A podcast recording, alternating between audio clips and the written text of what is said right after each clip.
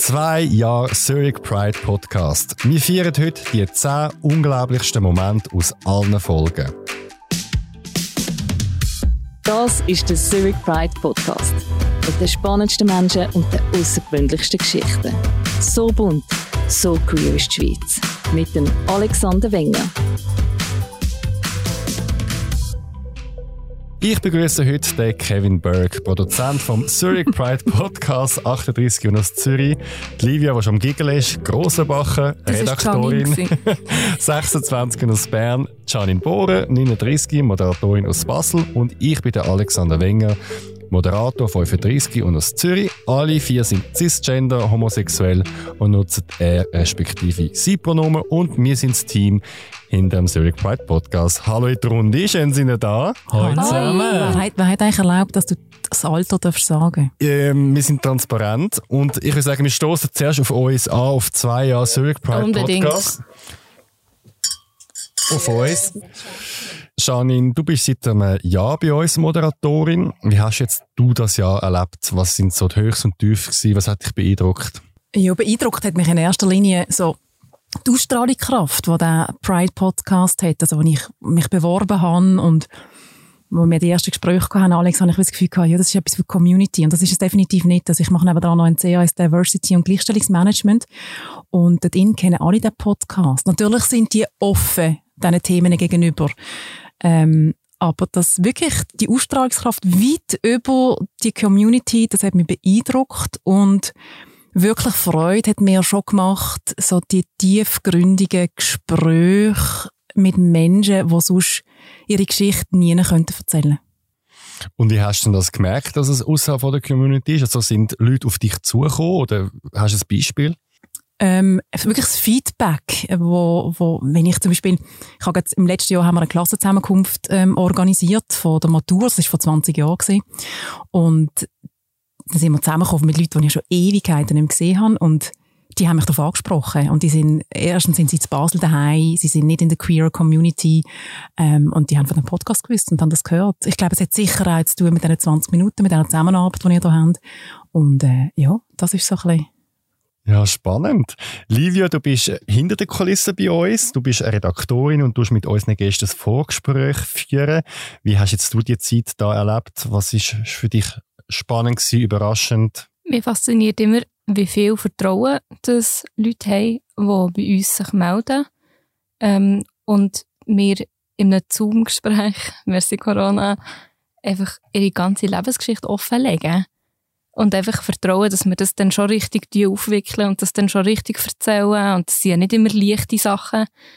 Ähm, und es ist total schön, das ähm, dürfen zu machen und so persönliche Sachen können zu erzählen. Hast du eine Erklärung, warum die Queers so offen sind? Ist es, haben sie vielleicht traurigerweise nicht so viele Leute, die ihnen zulassen oder an was liegt es? Wie wir einmal haben besprochen haben, wir ja eine grosse Hörerschaft aus ländlichen Gebieten, oder? Das ist so? Mhm. Ja.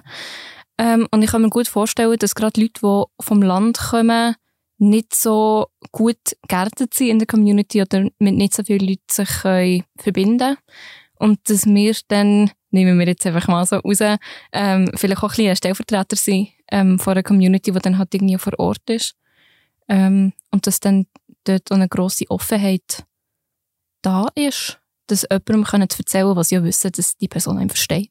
Ja, und es ist ja nicht der klassische Journalismus, wo man es jemandem extern erzählt und die Person man muss gleichzeitig erklären, sondern man redet mit Leuten aus der eigenen Community und man muss nicht erklären, warum es Coming Out schwierig ist und äh, was Homophobie und so bedeutet.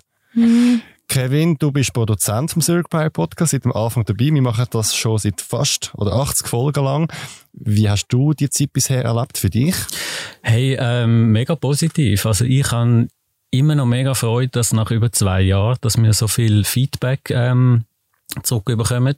Oder dass ich auch, wenn ich irgendwo am Apero bin, plötzlich der Podcast das Thema wird, ohne dass ich jetzt das irgendwie anfange oder über den erzähle, dass irgendwie irgendjemand von dem erzählt und sagt, hey, das habe hab ich gehört oder ähm, das hat mir geholfen oder wir haben irgendwie, ich habe auch schon gehört von Lehrern, die den Podcast ihren Schülern empfehlen und das treibt mich eigentlich an, das noch weiterzumachen. da wollte ich auch noch gerade anhängen. Wir haben ja letztens eine Umfrage gemacht und die Leute gefragt, warum hören die den Podcast, was motiviert euch? Und ich bin wahnsinnig überrascht gewesen, wie viele Leute der zum Einschlafen hören oder so mit uns gehen, gehen schlafen, weil das wie so ja, ist nachher das positiv? Ich, gut, man kann sagen, es ist so langweilig oder so meditativ. Aber sie gehen mit uns ins Bett sozusagen. sie gehen mit uns ins Bett, oder? Aber ich glaube, es ist positiv gemeint, also so habe ich das verstanden, sie haben es positiv gemeint, weil sie wieso entspannen können dabei und sie können in eine andere Geschichte eintauchen. Und man sieht ja anhand von unseren Statistiken der Daten, dass wir auch in der Nacht um 3, 4, 5 gelesen werden. Also es sind immer etwa 3, 4 Leute mindestens, wo irgendeine Folge am Streamen sind. Und da glaube ich schon, dass da ein paar Leute schlaflos irgendwo im Bett sind. Und die berührendste Rückmeldung, die ich ähm, bekommen habe, ist jemand, der geschrieben hat, sie hören immer den Podcast, wenn sie eine Panikattacke hat, weil sie sich dann kann beruhigen kann. Und ich, dort ist mir wirklich extrem warm ums Herz geworden, als ich das gehört habe. Dass das nicht nur einfach ein bisschen Unterhaltung und bla bla ist, sondern dass die Leute ja, können irgendwie abtauchen in eine andere Welt. Mhm. Also viele Leute lernen ja auch wirklich etwas aus all diesen Themen, die wir da schon behandelt haben. Und das ist wirklich sehr schön. Kevin und Alex, ihr machen dann seit zwei Jahren. Wenn ihr jetzt zurückschaut auf die zwei Jahre, hat er sich auch entwickelt, der Podcast? Und wenn, wie? Also ich kann sagen, technisch hat er sich entwickelt. Weil äh, wenn man sich die ersten Folgen anschaut ähm, und die neueren Folgen, dann finde ich persönlich, ähm, ja, haben wir schon einen grossen Fortschritt gemacht. Ich, es hat verschiedene Sachen. Also ich kann nur von mir sagen jetzt, ich habe das Gefühl, ich kann an meiner Stimme recht arbeiten. Ich rede ruhiger. Ich bin mehr so schnell und nervös in den ersten Folgen. Und ich glaube, in der Struktur, sie sind nicht mehr so gleich aufgebaut. Früher war es immer, man fängt bei der Kindheit an, Pubertät, Coming Out, äh, also erwachsen sein. Und das ist immer ein gleich gewesen. Und es ist auch eine Kritik von einer Hörerin gekommen, die gesagt hat, das sei immer ein gleich aufgebaut. Und ich habe mir zugeben, ja, es stimmt. Und ich glaube, es hat sich ein variiert. Wir haben jetzt auch kürzere Folgen. Und was sich entwickelt hat, ist, am Anfang haben wir oder ich haben Leute angehen und sagen, hey, hast du Lust, in unseren Podcast zu kommen? Und nachher haben sich Leute angefangen bewerben für Geschichten, wo ich das hätte ich mir nicht können ausdenken, wie zum Beispiel eine, wo äh, zwei, also eine dreiergespannene Affäre hat mit einem Heteropaar, wo dann mehrere Monate, Jahre läuft, etc. Ähm, vor kurzem haben wir den Elias äh, als Gast gehabt, der ein Transmann ist, der ein Kind auf der Welt hat. Und ich habe gefunden, ich meine, das sind so tolle Geschichten, ähm, da wäre ich nie drauf gekommen die kannst gar nicht ausschreiben. Die kommen einfach. Also auch bei den, bei den Vorgesprächen erzählen mir dann manchmal Leute so Sachen, wo ich sicher dreimal blinzeln und dann das einfach so auf dem Laptop abdöckeln und denke, okay, gut, Score, wieder eins gemacht. ja, also man lernt. Und heute wollen wir die zehn spannendsten Momente ähm, nominieren, oder wir haben sie schon nominiert, wir werden sie anhören, das sind unsere persönlichen ähm, zehn Highlights, die wir haben. Jede und jede von uns hat, können das aussuchen. Und ich fange an mit dem Platz 10. Ich habe Thea nominiert. Sie hat mit dem Titel Excel half mir bei der Transition. Thea ist eine Transfrau. Sie schafft in einer Informatikabteilung von der Psychiatrie.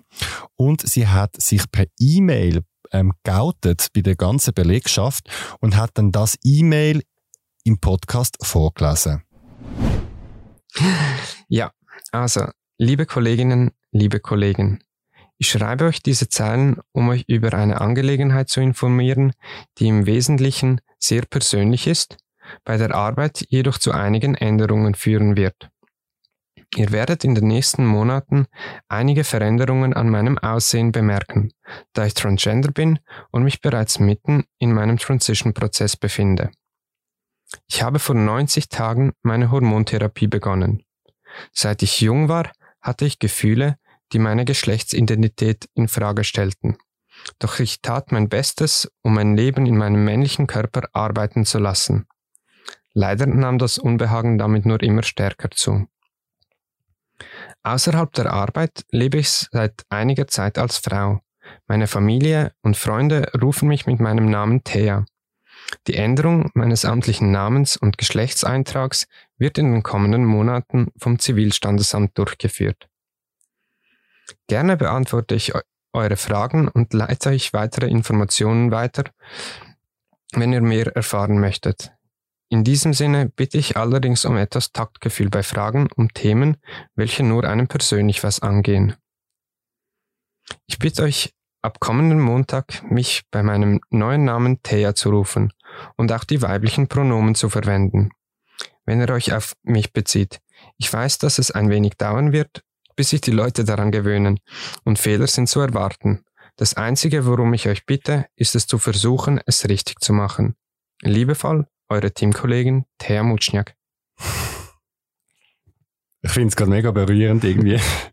Danke. Es, er, es erinnert mich ein bisschen wie an mein Coming Out und ich verstehe mega das Gefühl, also ich habe das Gefühl jetzt, wo du geredet hast, man spürt so wie einfach so eine mega Last irgendwie ähm, abgeht. Oder wie geht es dir, wenn du das nochmal liest? Es ist, es ist, es tut mega gut. Ich habe es schon auch wirklich lange nicht mehr gelesen. Es ist mega schön. Ich, ich weiß ja, dass ich es damals auch mit einem mega tollen Gefühl verbunden habe. Ich kann mich noch gut erinnern an den Moment. Ich habe mich so müssen zusammenreissen. Ich habe wirklich fast angefangen zu brüllen, weil sie hat das so schön geschrieben gehabt. Und es ist so viel Kraft in dem E-Mail gewesen. Es ist mega ein schöner Moment gewesen. Also ich habe die Folge äh, erst kürzlich gelost und ich habe mit dir äh, Tränen verdruckt. Ich habe es auch sehr emotional gefunden und ich glaube, das ist auch etwas, was du am Anfang gesagt hast. Oder? Das ist in dem Pride Podcast müssen die Leute, die hier ankommen, die müssen sich nicht erklären, was ist ein Coming Out, weil und das ist genau so ein Moment gewesen. Ich glaube, äh, alle mir hier innen, äh, egal ob es Coming Out schwierig ist oder nicht, das, hat, das löst etwas aus und man kann sich identifizieren. Mich jetzt auch extrem berührt. In ganz wenigen Worten. Also, es war nicht ein mega langes E-Mail, aber genau das ist drin gestanden, wo hat man so drinstehen.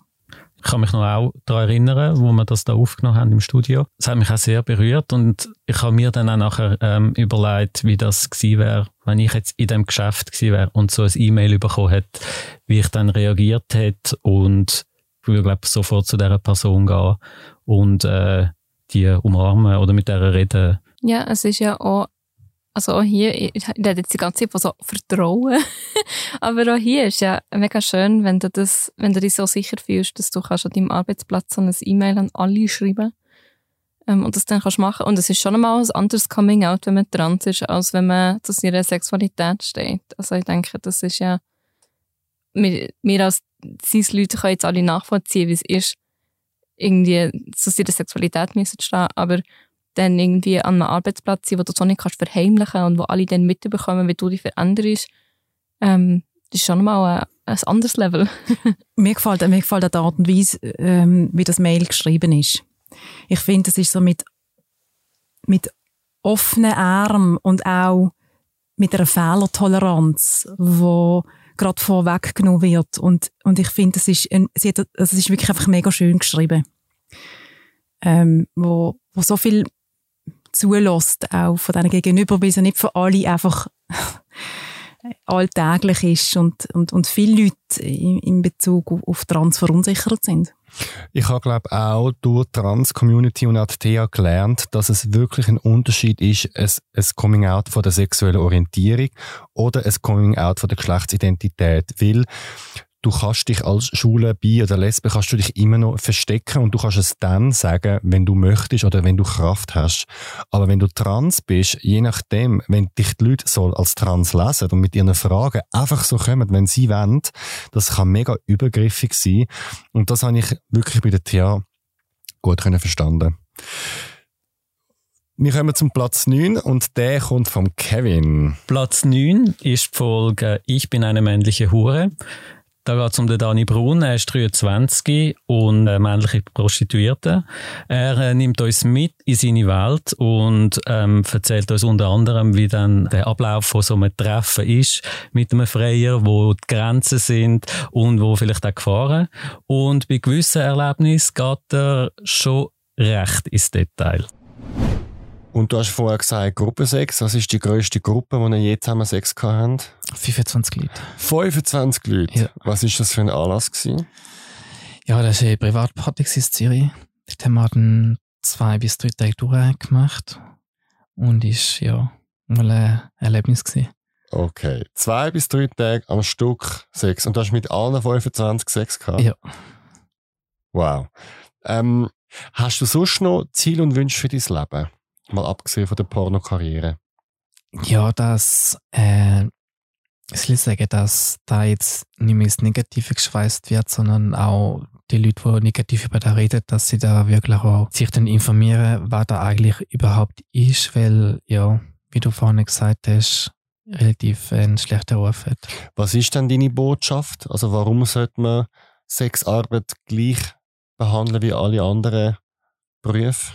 Weil das auch mit äh, freiwillig zu tun hat. Es ist nicht immer gleich Sexarbeit, gleich wirklich unterste Schublade und ja, die Leute sollten auch gegenüber von Sexarbeiterinnen und Sexarbeitern mehr Respekt haben. Das erste Wort, das mir da auch in den Sinn kam, ist, ist äh, wie der Ausschnitt, den wir gerade gehört haben vom Alex. Wow. Und äh, auch ich habe in meinem Umfeld mega viel Feedback zu dieser Folge bekommen. Also ich glaube, die Folge, die ist geteilt worden in jensten WhatsApp-Chats. Äh, sie ist auch kurz mal auf Spotify die meistteilste Folge gewesen, äh, von, von allen. Und ähm, ja, ja, ich bin ein bisschen sprachlos gewesen, aber trotzdem habe ich sehr interessant gefunden, wie er uns da mitnimmt und das erzählt, weil ich persönlich jetzt die Welt nicht kennt habe und wahrscheinlich viele auch nicht, nehme ich mal an. Trotzdem finde ich auch sein letzte, also jetzt das letzte Quote quasi, wo wir noch von ihm gehört haben, auch wichtig, dass mit der Sexarbeit, dass man da ähm, irgendwie kein Vorurteil hat und weil Sexarbeit ist auch Arbeit. Also ich glaube, der Dani ist, ich habe glaube in meinem ganzen Leben, und ich bin ja schon lange Journalist, noch nie so jemanden gehabt, der jede Frage beantwortet und zwar so, wie es ist. Es hat wie so, es ist filterlos gewesen, das Gespräch. Und ich habe ja das meiste schon ein bisschen gewusst, weil ich habe ja mit den Gästen ein Vorgespräch oder die Livia macht eins. Aber gewisse Fragen habe ich wirklich erst spontan dort gestellt, wie zum Beispiel die Frage, ähm, mit wie vielen Leuten hast du schon Sex gehabt? Und er sagt, wie gleichzeitig oder an einem Tag. Und das ist so, also das hat mich wirklich äh, umgehauen. Aber ja, ich finde es super. Also ich meine, nur so können wir lernen, wenn Leute offen sind. Aber das ist wirklich ungewohnt gewesen. Mhm. Du bist ja du ab und zu sprachlos im Studio, oder? So ja, ich habe im Fall, ja. ich habe im Fall am nicht gewusst. Ich, es gibt ja immer auch die Sache, soll man die Leute von sich selber schützen, oder? Das ist ein Vorwurf, den die Medien die ganze Zeit haben. Und es, es werden ja auch Leute in den Medien vorgeführt. Das findet ja statt, oder? Und, und ich habe mir das die ganze Zeit überlegt, ist das eine Grenzüberschreitung, soll ich eingreifen? Aber dann habe ich gefunden, nein, er ist erwachsen äh, er will das. Wir haben ein langes Vorgespräch geführt. Ähm, und dann habe ich gefunden, vielleicht bin ja auch ich das Problem. Also vielleicht habe ich ja einfach die Stigmata und die Vorurteile über Sexarbeit und nicht er, oder? Und äh, ich muss nicht ihn schützen, sondern ich muss mich hinterfragen. Und er hat ja niemand angegriffen oder diffamiert. Also er hat einfach von sich und seinen Erfahrungen erzählt, wo ein Brut total eindrücklichen Eindruck gegeben haben in, in, in, in dat, wirklich, also wie du gesagt hast, Kevin, in dem Teil vom Leben, wo von mir auch total fremd ist und vielen extrem fremd ist. Ja. Ich habe mich dann einfach gefragt, drei Tage lang mit 25 anderen Menschen Sex haben. Hey, also, also wird, hm. sorry, aber wird man da nicht wund? Ich weiß es nicht, ich habe das noch nie gehabt. Aber ähm, es geht ja irgendwie. Gut, er hat ja auch darüber geredet, es sind ja auch Drogen im Spiel. Also, wir müssen jetzt auch nicht ähm, das verheimlichen, das hat er auch selber davon erzählt. Ähm, ja. Aber dann, wenn du die Folge ist, du kannst schon in ihre Frage beantworten. Wir würden super gerne wissen. Genau. Wie sich das, wie, es ist ja auch eine körperliche Höchstleistung. Also, also absolut. Ja, er hat ja erzählt, dass er an einem Tag mit sieben Männern hintereinander Sex gehabt und eine Stunde Pause. Ich finde nur schon, das ist eine Leistung. Wir kommen zu Platz 8 und der kommt von der Livia. Genau, das ist Priscilla. Die queere Pfarrin heisst Volk. Und Priscilla ist eben in der Schweiz als queer Pfarrerin aktiv und setzt sich für eine inklusivere Kirche ein, ähm, oder wo sich queere Leute können wohlfühlen Sie selber kommt ähm, aus einem eigentlich relativ konservativen Umfeld und ist in Ägypten aufgewachsen. Ähm, und der Ausschnitt, den wir jetzt hören, ist, was sie das erste Mal sich in eine Frau verliebt hat und wie sich das hat angefühlt für sie. Also ist dir nie in den Sinn gekommen, das könnte auch schön sein und es ist jetzt einfach so, wie es ist? Also, nein. Das ist für mich wirklich, es ist für mich heute Jahre später denke ich, das ist ja krank, dass ich vorher denke, das ist das Beste, was ich habe ja für eine Freundin bettet. Gott hat sie mir geschenkt, das habe ich allen Leuten erzählt. Sie ist ein Geschenk von Gott. Und in dem Moment, wo ich checke, dass ich sie verliebt bin, habe ich das Gefühl gehabt, ähm, ich bin verführt. Das ist, äh, ähm, der Teufel tut mich testen, bös gesagt. Äh, das ist wirklich, es ist mega schlimm. Aber das ist, wie ich geprägt worden bin. Du hast den Hormoncocktail, den wir alle kennen, wenn du so verliebt bist in jemanden. Alles in deinem Körper ist nur darauf ausgelegt, dass du möglichst glücklich bist. Und du bist so erzogen worden, dass sich das für dich richtig schlimm anfühlt. Und das ist, also das hat mich wirklich, der Moment, der hat mich komplett überholt irgendwie, oder, also komplett überkommen, so, ähm, dass du, dass du so indoktriniert bist worden von deiner Erziehung, dass, dass dein Körper so viel Hormone ausschüttet, die eigentlich in die eine Richtung von deinen Gefühlen sollten gehen und du fühlst dich komplett scheiße. Sagt mega viel aus. Und ich finde es auch mega spannend, man weiß ja nicht, man hat ja bis heute nicht herausgefunden, warum es gibt Homosexualität oder Bisexualität. Aber das ist ja ein mega Zeichen, dass du, egal wie du erzogen wirst, dass es stärker ist und tiefer in dir drin und es will raus irgendwie. Mhm. Ja, und auch, also, dass sie irgendwie auch wie gesagt hat, also vorher in der Folge redet sie auch wirklich mega drüber, ähm, die, die Freundin, die sie auch mit ihr zusammen wohnt, wie schön, dass sie die findet und sie checkt ja auch mega lang nicht, dass sie so verliebt ist in die. ähm, sie hat, glaube ich, sogar noch eine Passage, wo sie irgendwie erzählt, wie sie, ja, wie ist das jetzt gegangen, ähm, wo sie jemand, der mit ihr im christlichen Wohnheim wohnt, zusammenschießt, weil die Person ähm, die Eva heisst sie, ihre Freundin nicht gleich schön findet, wie Priscilla sie schön findet. Ja, es ist einfach so ein Teil von dieser Kultur. Sie ist so weit weg von dem. Und, und abgesehen davon, ähm, von ihrer Geschichte, also was Priscilla jetzt äh, macht mit Holy Shit, das ist so äh, wertvoll und das sage ich als nicht gläubiger Mensch, der nicht in die Kirche geht, äh, sich atheistisch bezeichnet. Und ich finde es wirklich so unglaublich toll, dass sie das macht. Und ich habe nach der Folge auch gefunden, ich gehe mal einen Gottesdienst hören, einfach weil es mich Wunder nimmt ähm, wie auch eine offene Kirche kann tönen Ja, ich habe es auch ähm, recht krass gefunden, als ich die Geschichte gehört habe von ihr. Vor allem, ich kenne sie ja nur, so wie sie heute ist und sie ist echt so positiv und eben setzt sich ein und eben und sie erzählt ja, dass sie früher ja eigentlich so gegen die Queers war und dass sie jetzt den Wandel so quasi gemacht hat und so, ja, das hat mich schon recht beeindruckt. Priscilla hat ja selber im Podcast erzählt, dass sie früher gedacht hat, dass Homosexuelle den Tod verdient haben. Und wenn ich das erzähle, komme ich ganz gut über. Und heute, oder im diesem Sommer, ist sie in der Arena gewesen, sie ist bei Tele Zürich gewesen, sie ist im Zistungsclub gewesen und hat sich für die Ehe für alle eingesetzt. Also eine größere Heldenreise geht ja fast nicht mehr in der Geschichte. Wir kommen zum Platz 7 und der ist von Kevin. Der Platz 7 heisst HIV-positiv seit 35 Jahren. Da geht es um den Werner Nett. Er ist 70 und den Werner kenne ich eigentlich persönlich schon ziemlich lang, weil er ist ein ehemaliges äh, Vorstandsmitglied von der Pride. Ähm, in dieser Folge erzählt er, wie er sich mit 35 mit HIV angesteckt hat. Und dazu mal ist das eigentlich ein Todesurteil gewesen und es sind reihenweise junge Menschen gestorben. Es hat ja keine Behandlung gegeben, wenn einmal die Krankheit ausgebrochen ist. Und äh, immer mit dem Risiko zu leben, dass man nicht weiß, äh, heute feiern wir Geburtstag und wer weiß, vielleicht ist es dein letzter oder vielleicht bist du dann beim nächsten Geburtstag krank und beim übernächsten dann tot und du bist ja erst 35 oder so. Das äh, sind natürlich schon traurige Aussichten. Ich, ich habe schon viele auch äh, Dokumentationen über die ganze AIDS-Krise und so gesehen und mir dann viel überlegt, wenn ich nur irgendwie 20 Jahre früher geboren wäre, dann wäre ich wahrscheinlich genau auch die, also nicht wahrscheinlich, ich wäre in die Zeit ja auch reingekommen.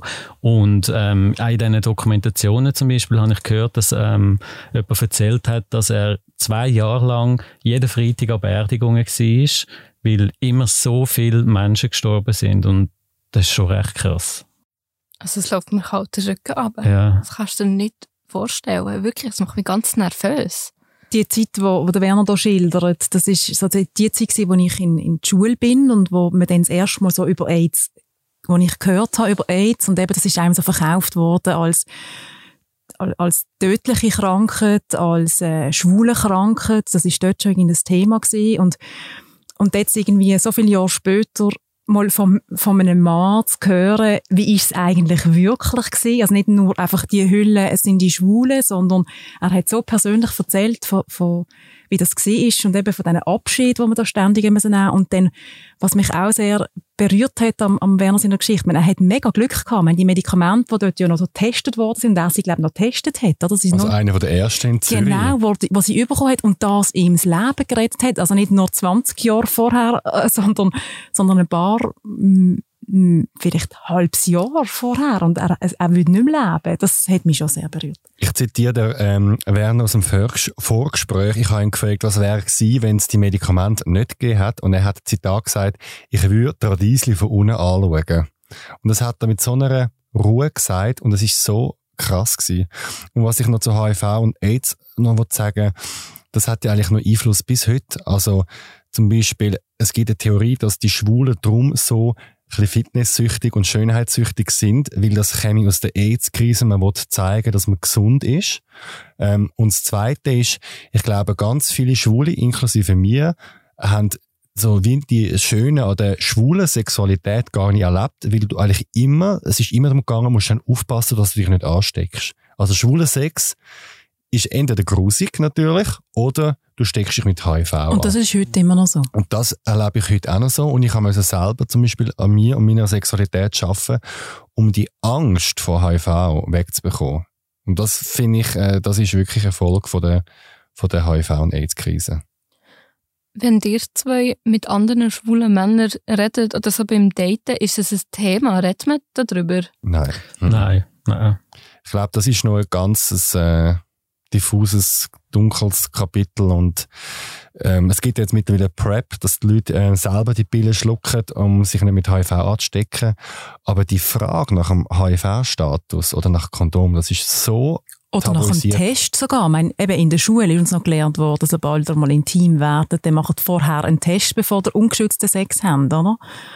Also ich also es ist wie so ein bisschen paradox. Auf der einen Seite laufen sie der, im Schulenclub nonstop mit Gummis um und du kommst nicht von einer Schulenparty heim ohne 15 Gummis, die gratis in die Hand gedruckt werden und trotzdem finden auch heute noch viel äh, Infektionen über den Sex, wo Männer Sex mit Männern haben und äh, ich meine, es wissen es alle. Ich habe das Gefühl, es ist wie beim Rauchen. Es wissen es alle, wie es geht und trotzdem ist es da und tabuisiert.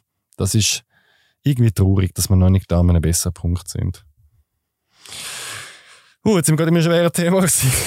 wir kommen zum nächsten, und zwar zum Platz 6, und der kommt von der Janine. Genau, die Folge ist Coming Out im Sport oder im Spitzensport mit der Ariella Käslin, mit dem Kurtin Orlik und mit dem Marco Lehmann. Und ähm, ich habe ein Quote gewählt, wo ich finde, auch etwas sagt, nicht nur, also über, über auch äh, SportlerInnen leben. Und ich glaube, wir hören einfach mal rein und dann kann ich nachher immer noch mehr dazu sagen.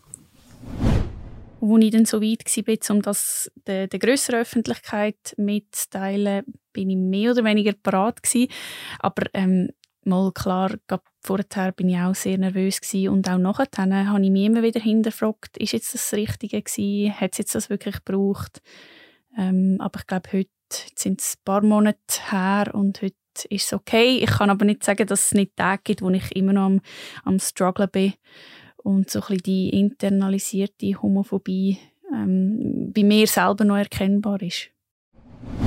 Ja, gerade der Satz am Schluss mit der internalisierten Homophobie, da habe ich sehr schön gefunden, hat sie da gesagt. Und ich glaube, es ist auch schön, dass sie das ausspricht. Ähm, da ist sie definitiv wahrscheinlich nicht die einzige, Ariella Käslin. Und es zeigt auch so ein bisschen, ähm, ich glaube auch die Bubble von der Sportwelt. Die Sportlerinnen und Sportler, die sind, wenn man das auf diesem Niveau macht, die sind so in ihrem eigenen Film. Es geht nur darum, schlafe ich genug, esse ich richtig, trainiere ich genug, bin ich nicht verletzt. Und für viel mehr hat ringsum gar nicht wirklich, wirklich Platz. Und dann der Prozess, den sie da durchgemacht hat, ähm, das ist, das ist beeindruckend und trotzdem eben so, das Dilemma oder die Zerrissenheit, die ist, die ist immer noch da und ich habe das irgendwie eine spannende Aussage gefunden. Und eben, wahrscheinlich ist es nicht allein. Ich habe es auch eine ganz tolle Folge gefunden äh, und ich habe es wegen etwas ganz anderem noch toll gefunden. Ich finde, sie sind so ein bisschen atypische Zurich Pride Podcast Gäste gewesen. Sie sind aus einer anderen Welt irgendwie gekommen. Sie sind, also, ich kann jetzt nur von mir sagen, ich lebe da in, der, in Zürich und es ist ein bisschen queere Bubble und wir haben unsere Wörter, wir haben unseren Slang und wir haben unsere Bars und unsere Clubs.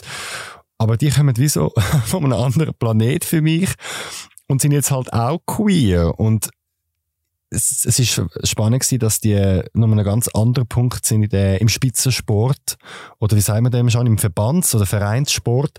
Das ist in dem Fall wirklich ein ganz anderes äh, Thema dort als jetzt bei uns da im woke äh, Hipster Zürich. Definitiv, es geht einfach um anders. Also es ist wirklich der Spitzensport, der braucht einfach alles an einem.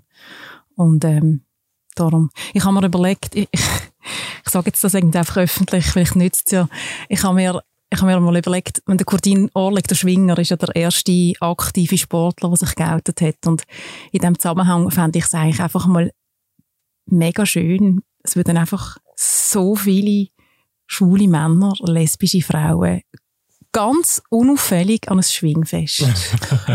und der Support oder nur irgendwie ein mhm. Flägli mit einem Rainbow-Flägli irgendwo, aber einfach so der stille, die, stille Präsenz markieren Aha. und so irgendwie den Kurtin supporten und auch äh, äh, ja, ein Statement geben, abgeben. Kann man das organisieren? Ja, unbedingt. Das organisieren. Ja.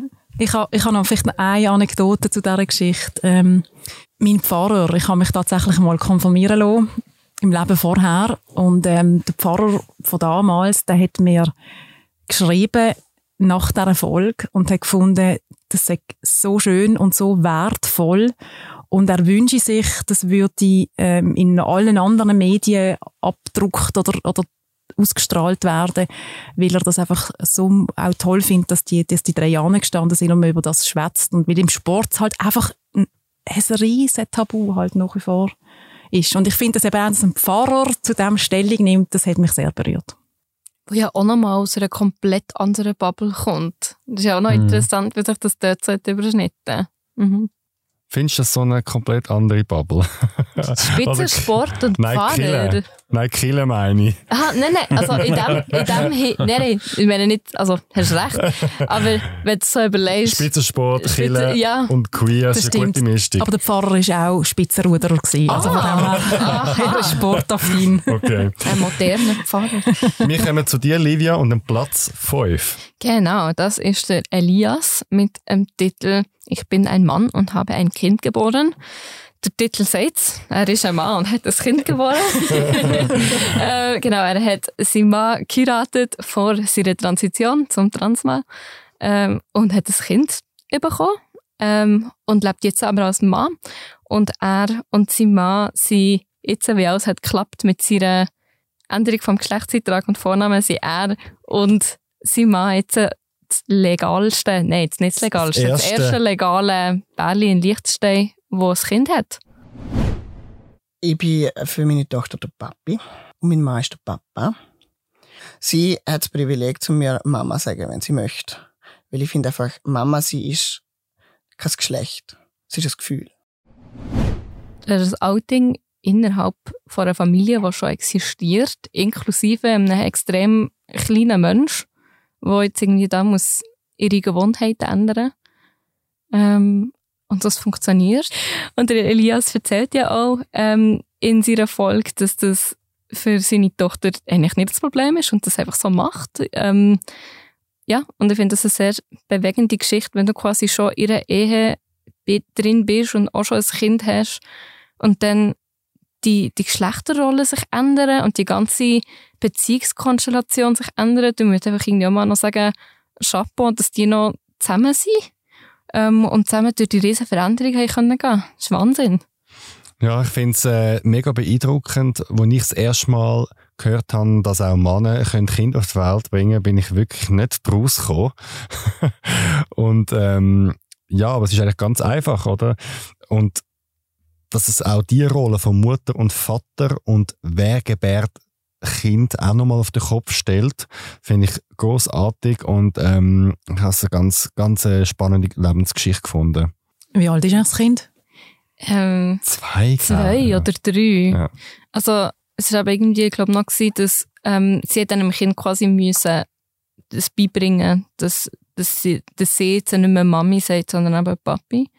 Ähm, und ich glaube, zum Zeitpunkt, wo du dann die Folge hast aufgenommen hat sie irgendwie so vor zwei, drei Monaten ist sie umgestiegen und sagt jetzt Papi. Aber ich glaube, völlig diskussionslos. Das finde ich auch immer einen guten Punkt, weil die Leute finden, wow, Trans ist so schwierig zu erkennen und so Pronomen ändern und so. Und das heißt irgendwie mit zweijährigen Kindern, das Kind safe, okay.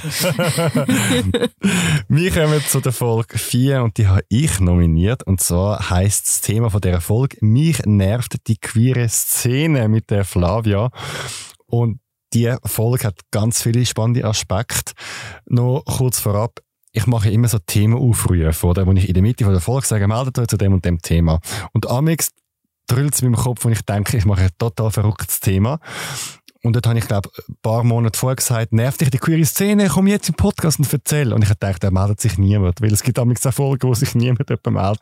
Bis ein E-Mail kommt von der Flavia, die sagt, sie möchte gerne reden. Ich finde das übertriebene Ausleben von «Wir sind jetzt queer» finde ich teilweise so ein bisschen, ich finde es schön, dass man sich geoutet hat, aber für mich ist es dann auch so, zu extrem, dass man so wie zu fest muss zeigen, ich bin queer. Und ich finde so, wenn du das für dich bist, dann bist du es einfach. Dann musst du es ja nicht nach außen zeigen, sondern du kannst es einfach für dich leben. So, das ist halt so ein bisschen meine Meinung. Kannst du ein paar Beispiele sagen? Also sagen wir Verhaltensweise oder Symbolik oder Aussagen, die dich so richtig nerven?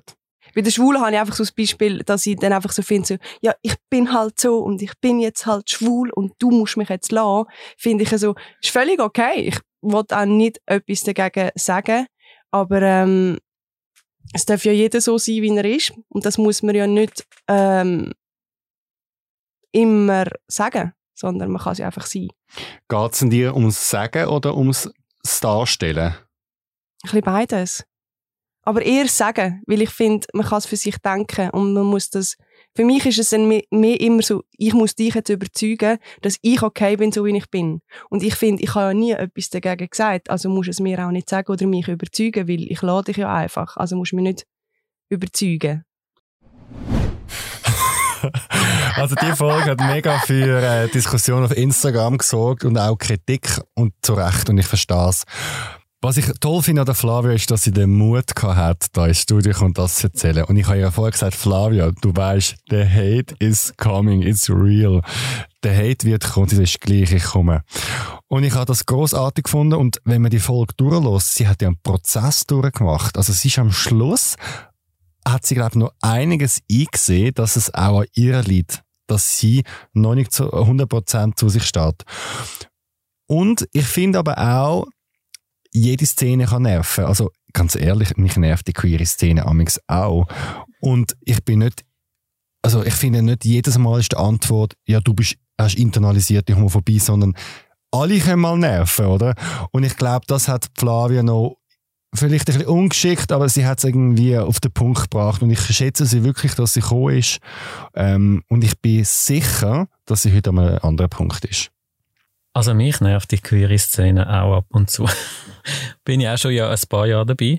Aber ja, ich verstehe Flavia und also ich finde jetzt das nicht, also der, der Hate, den wir da auf, äh, auf Social Media zum Teil bekommen haben, kann ich, klar, ich kann es verstehen, aber ich finde, ja, also jeder darf doch so denken, wie, wie er das möchte. Und eben, wie du auch gesagt hast, sie hat ja den Prozess auch durchgemacht und ist heute sicher an einem anderen Punkt. Also ich finde das völlig in Ordnung. Und wenn auch nicht. Ja. Also es ist Also- wirklich, meine Bandbreite von der queeren Leute ist so breit wie die Menschheit. Und ähm, ich finde es auch mutig. Ich finde es wirklich mutig. Aber du hast ja gesagt, die haben ja auch, also sie hat auch Zustimmung bekommen auf den sozialen Medien, nicht nur, nicht nur Hate, oder? Beides. Also es haben die Leute gesagt, ja, sie sagen auch nicht ihre, ihre queere Szene und es ist dann nicht nur um internalisierte Homophobie gegangen, sondern auch um Diskriminierung innerhalb von der Szene, über Ausschliessen.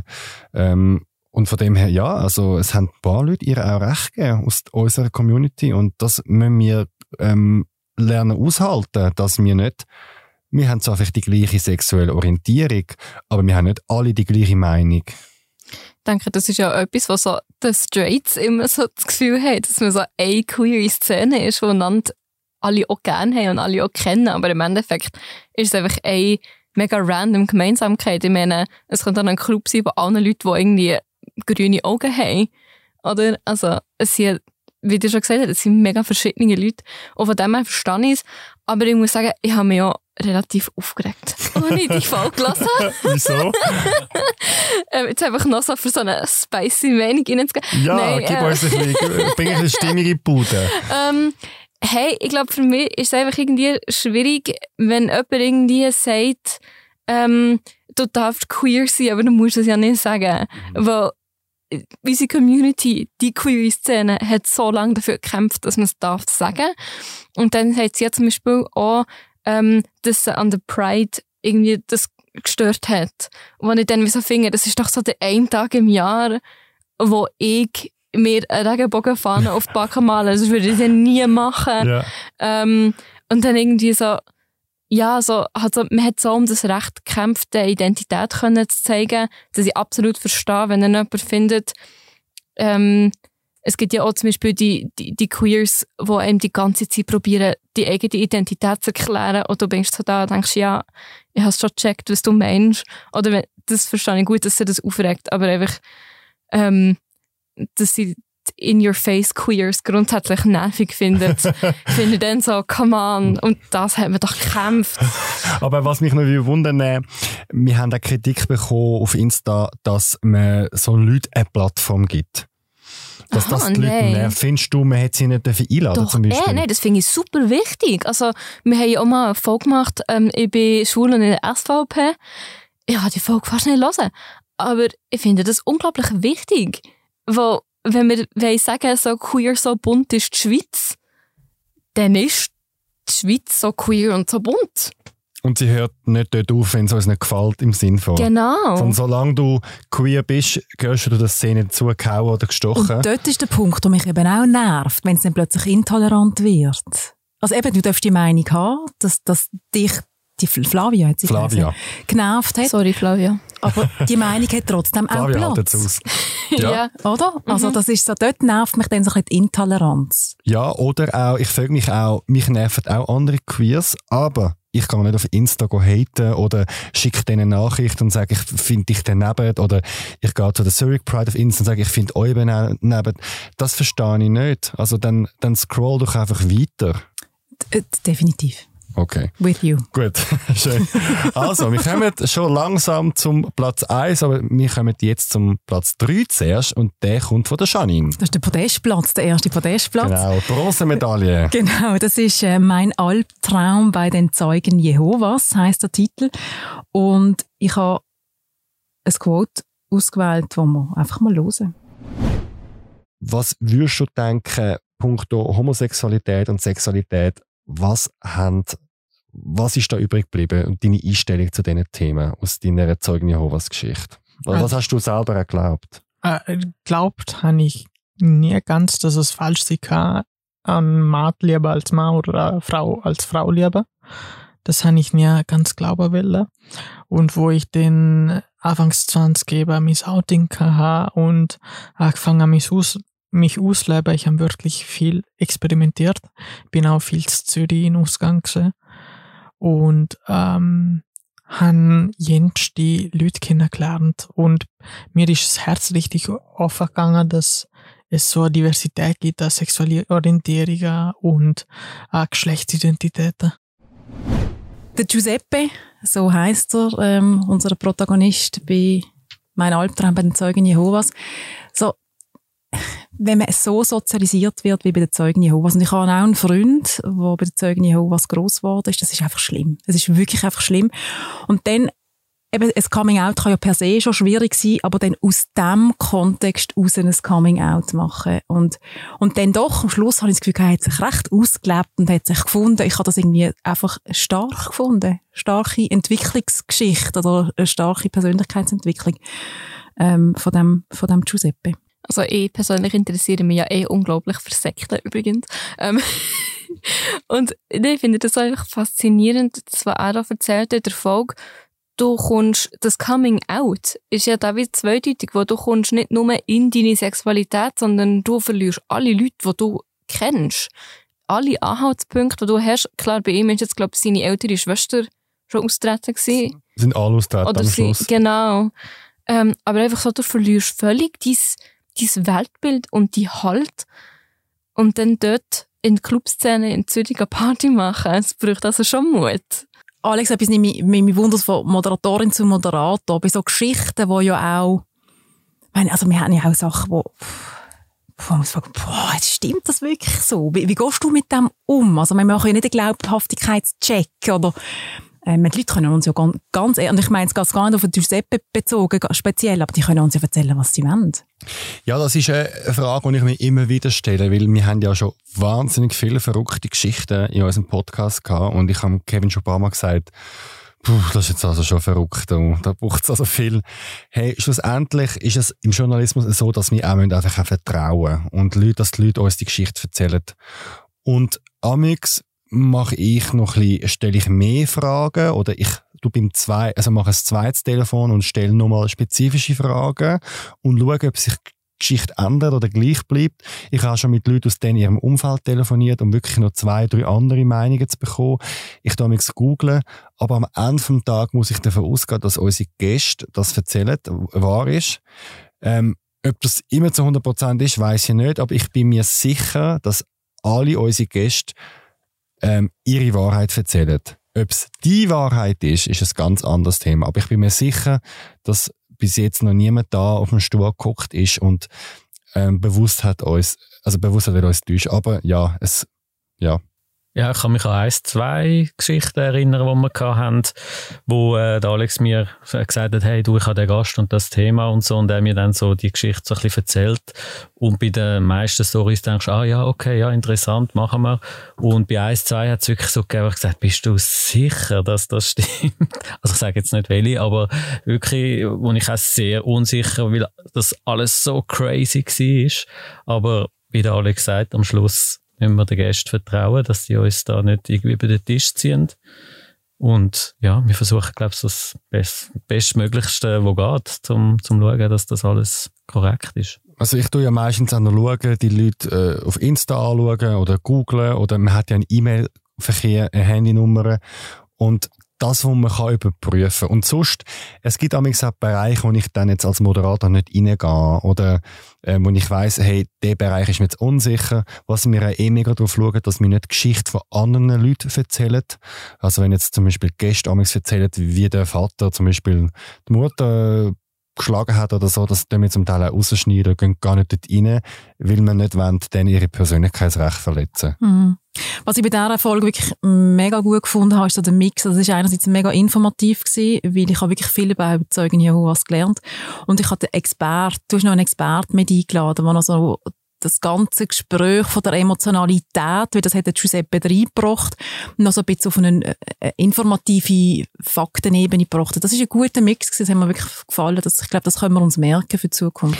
Glaube ich auch, weil Sekten sind ja noch interessant, weil also es ist zwar eine Einzelgeschichte, der, äh, der Giuseppe, aber die Systeme, also die problematischen Systeme, das gibt's hunderttausende schon Geschichten. Und mir ist es wie wichtig dass man nicht denkt, ah, was für eine schlimme Einzelgeschichte, die die Person hat, sondern Freikirche, Sekte, Religion, das findet aus meiner Sicht eine systematische Zerstörung vom menschlichen Geist statt, wenn ich das so härter formuliere. Also ich finde, dort ist es ein strukturelles Problem.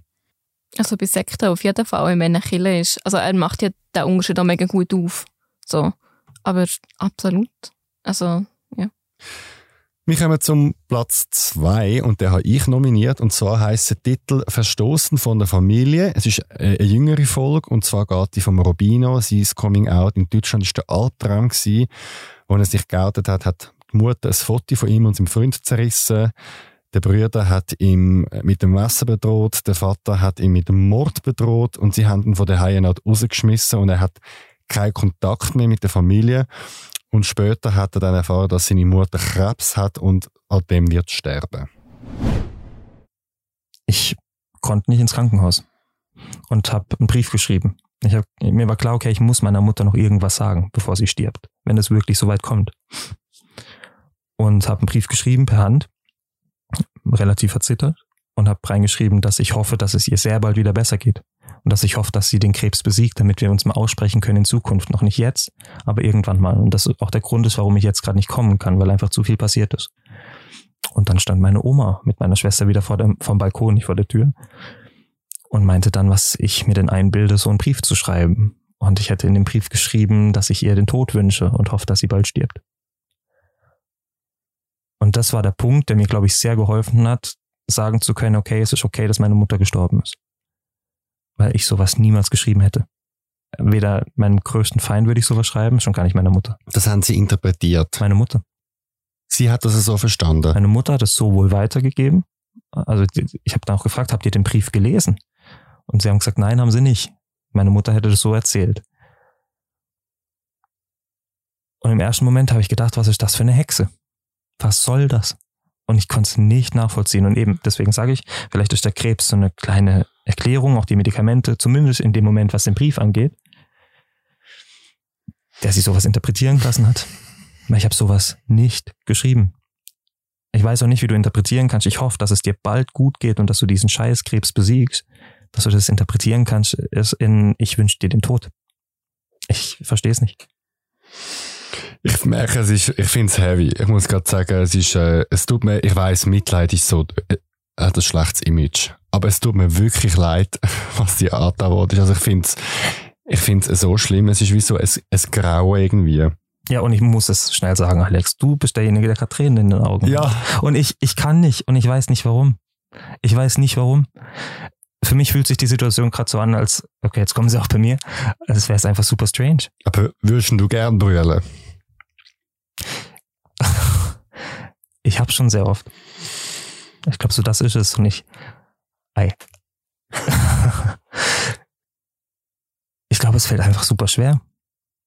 Weil einfach das so extrem viel ist.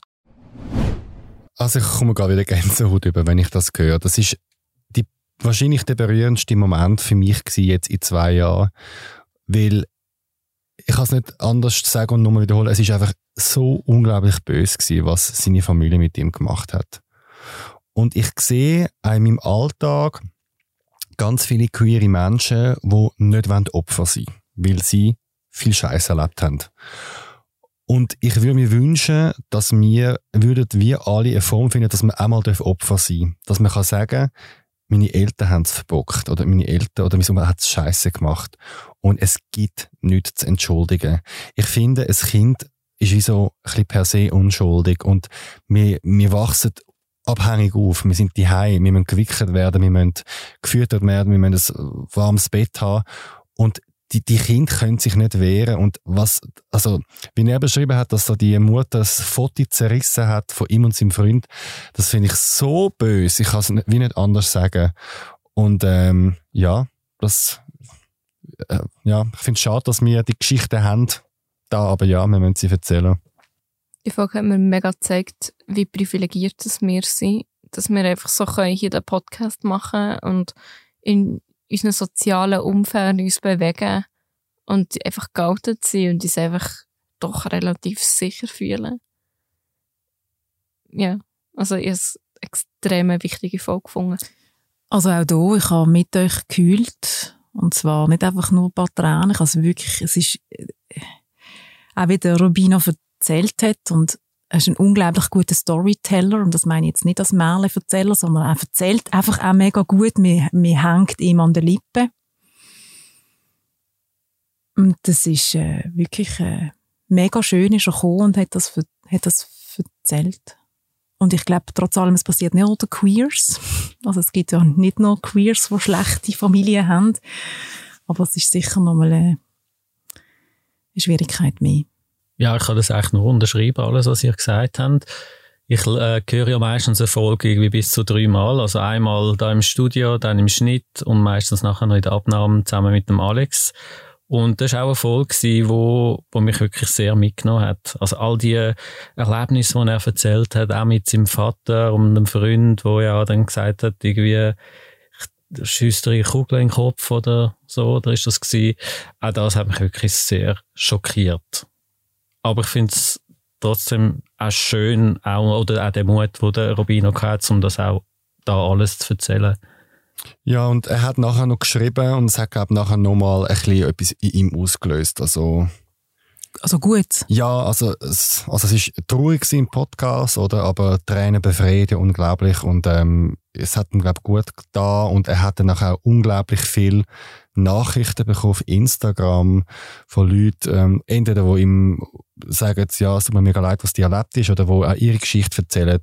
Und das, ich glaube, das ist im Fall auch noch ein spannender Effekt bei uns, dass die Leute zuerst werden sie gehört von uns, also vielleicht von der Livia oder von mir, dann im Studio werden sie nochmal gehört und dann werden sie von außen gehört und dann kommen sie noch so viele Nachrichten rein und wenn du dann so aufgewachsen bist wie der Robino, glaube ich einfach so die sparte Anerkennung, du bist gut so wie du bist und es ist damals falsch gelaufen.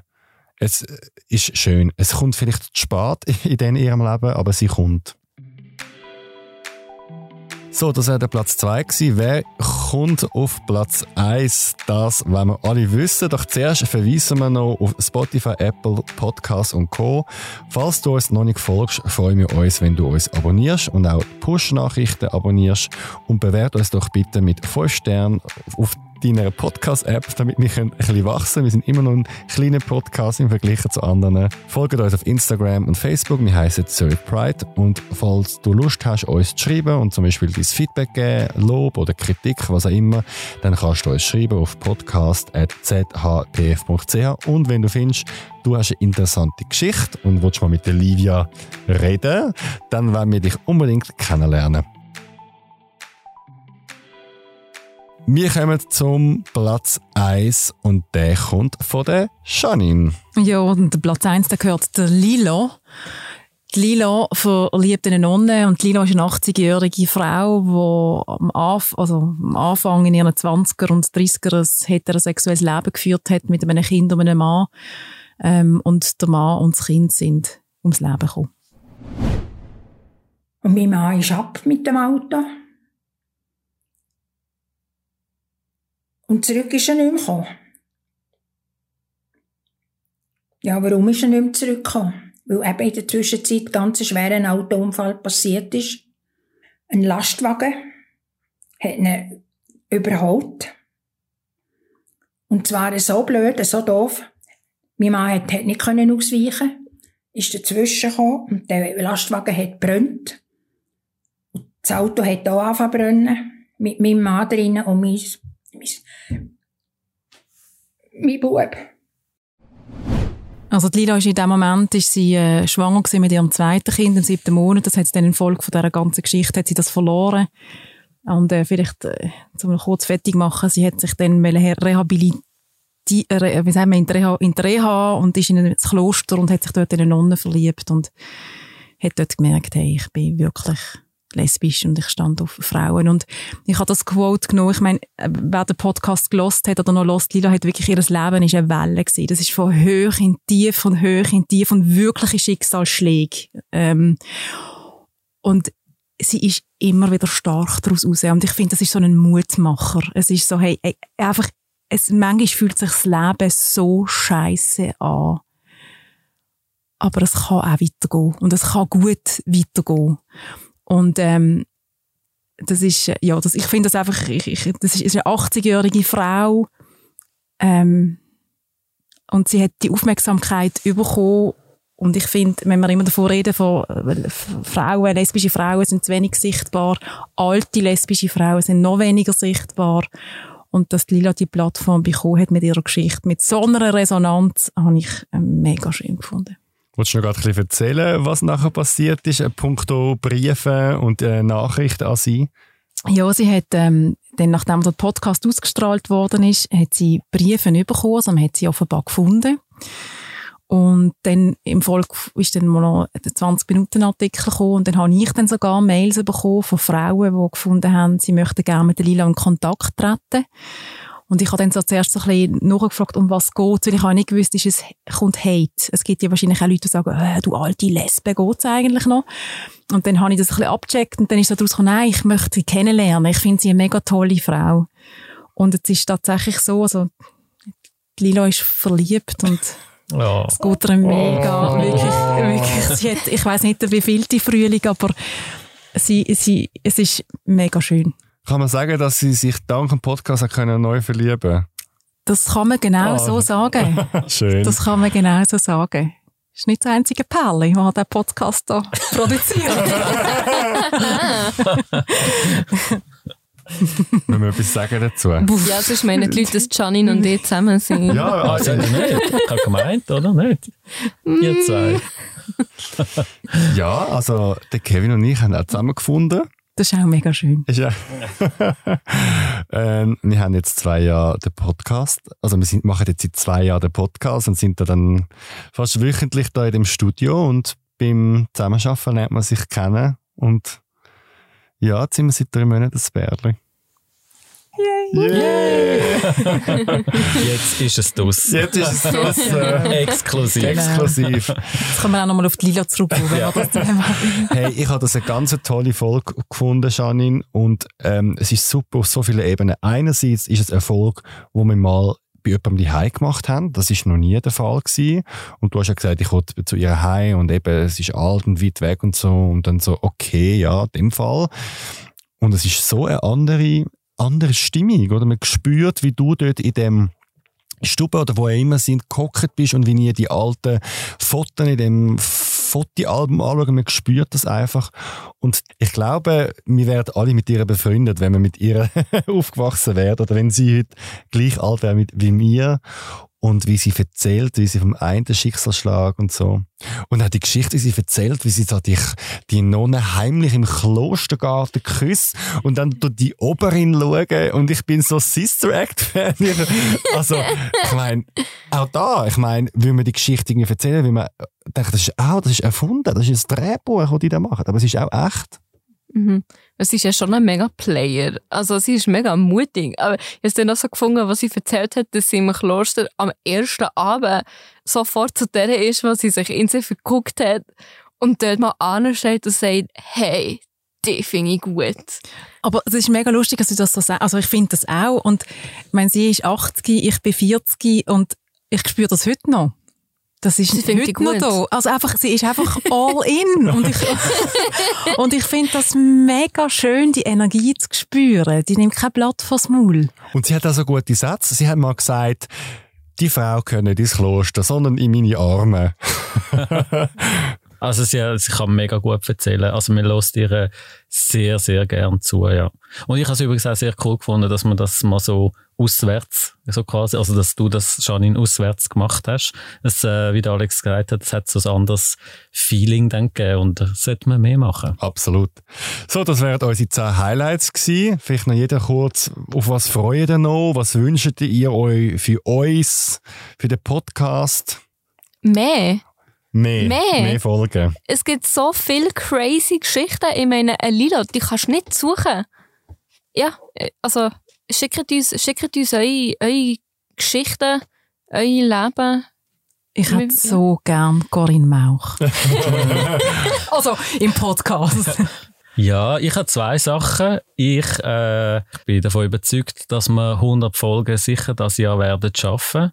Und dann machen wir eine Party, Was haben wir machen wir für gesagt. die hundertste Folge? Machen, was? Party Ja, hard. Also Party hard machen wir sicher, haben wir gesagt.